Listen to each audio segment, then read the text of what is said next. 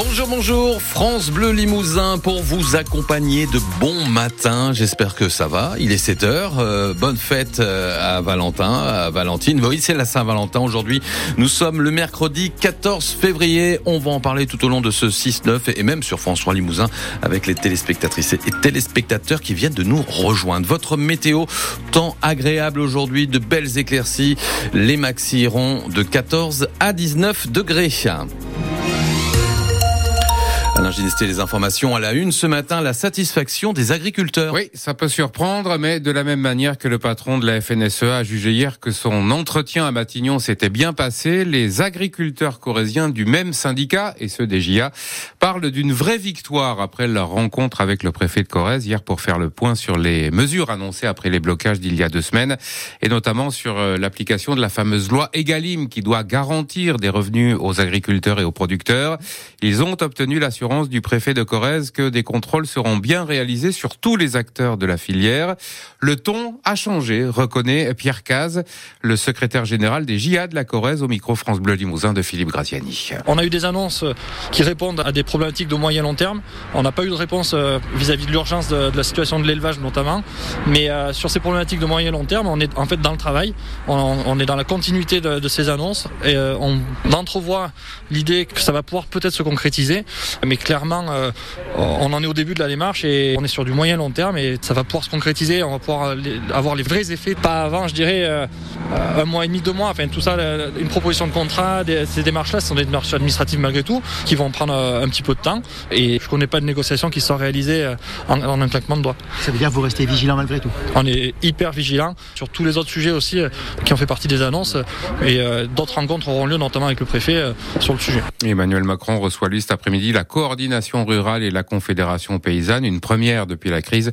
C'est euh, d'ailleurs une tradition avant le salon de l'agriculture. Les apiculteurs, eux aussi, sont en difficulté. Ils réclament des aides. On en parlera dans le journal de 7h30.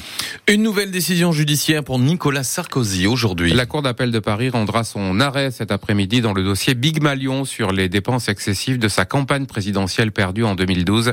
Une affaire pour laquelle il a été condamné en première instance à un an de prison ferme. Encore un homme d'une trentaine d'années condamné à huit ans de prison ferme hier pour le viol d'une étudiante en janvier 2022 lors d'un trajet en covoiturage. Il avait aussi abandonné la victime en rase campagne en Corrèze. L'homme a indiqué qu'il allait faire appel. À Limoges, 4 kilos de cannabis saisis et deux personnes interpellées ces derniers jours par la police. Jusqu'à 600 foyers privés d'électricité hier à la mi-journée dans le centre-ville de Limoges suite à l'explosion d'un transformateur électrique. Il n'y a pas eu de blessés. Un sursis pour la communauté éducative de haute la carte scolaire qui prévoit une trentaine de suppressions de postes dans le département à la rentrée prochaine n'a finalement pas été entérinée hier puisque les syndicats ont boycotté la réunion prévue à cet effet, que donc le quorum, comme on dit, n'était pas atteint.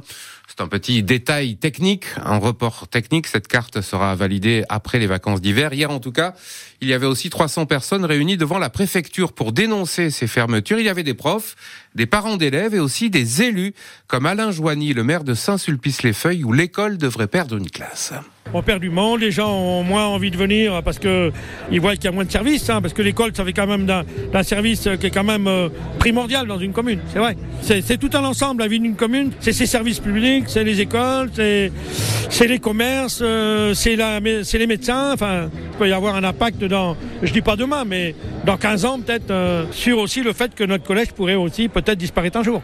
C'est quand même un, un, danger pour l'avenir, pour toutes les communes qui auraient plus un un groupe scolaire solide. Il faut travailler tous les jours pour sauvegarder le tout. On ira jusqu'au bout. Hein. Interview France Bleu d'Estelle Romer. En Corrèze, quelques dizaines de parents d'élèves ont aussi manifesté devant la préfecture hier.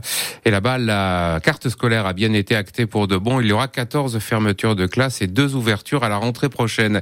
Les étudiants de la fac de lettres de Limoges ont voté hier en assemblée générale une demande de recrutement massif d'enseignants pour assurer tous les cours jusqu'à la fin de l'année puisque plusieurs centaines de cours seraient menacés en raison d'un manque de professeurs professeurs qui refusent de faire les heures supplémentaires sur fond de conflit avec la présidence de la faculté. Les contrôleurs SNCF appelés à faire grève ce week-end au milieu des vacances scolaires de la zone C et au début de celle de la zone A, la nôtre. Appel lancé par la CGT et par Sudrail pour des hausses de salaire. 7h04 sur France Bleu Limousin, c'est aujourd'hui qu'aura lieu l'hommage national à Robert Badinter. Ce sera la mi-journée place Vendôme à Paris, euh, près du ministère de la Justice, cérémonie présidée par Emmanuel Macron qui devrait évoquer l'idée d'une éventuelle entrée de l'ancien avocat et garde des Sceaux au Panthéon Paul Barcelone. Emmanuel Macron veut saluer le parcours d'un grand homme, confirme l'Élysée, mais une entrée au Panthéon prend des années. Le président la propose, la famille et elle seule décident sur la base de trois scénarios. Une plaque, un cercueil sans le corps et une inhumation. Pas de calendrier et pas d'obligation. D'ailleurs, de son vivant, Robert Badinter a toujours refusé les décorations, même la Légion d'honneur. Ce rituel républicain de l'entrée au Panthéon cache aussi un message plus politique. Emmanuel Macron fait là discrètement savoir qu'il est favorable à une panthéonisation du père de l'abolition de la peine de mort, proche de François Mitterrand, figure de la gauche, à l'heure où son gouvernement est sans cesse accusé de prendre un virage à droite.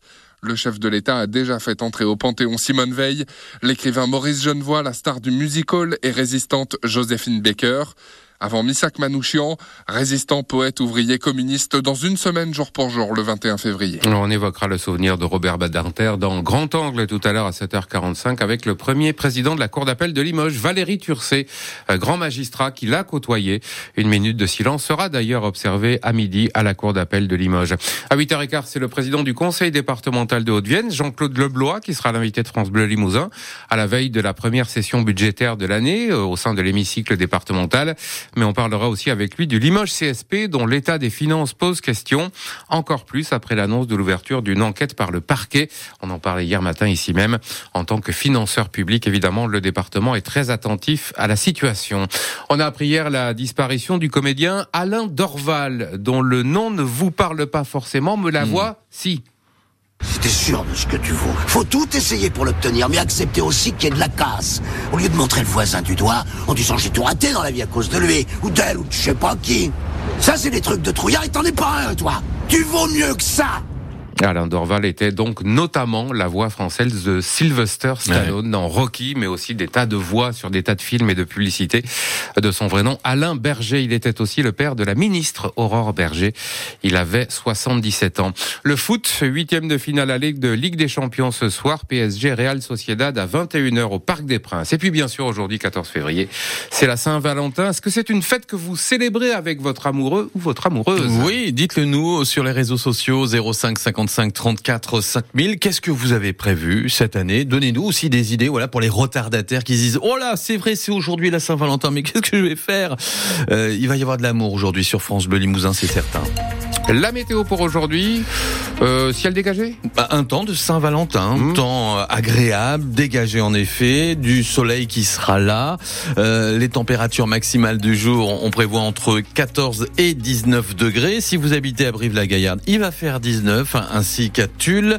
Euh, 17 pour Limoges et Bellac, 16 à Lubersac et Buja. Et puis demain, jeudi, ça redevient un petit peu gris le matin, mais ensuite retour des éclaircies assez rapidement et température stationnaire. La météo 100% locale avec les meubles Marcou à votre service depuis 1934 à Couzex pour vous faire découvrir les magasins Monsieur Meuble Expert Litier et H&H.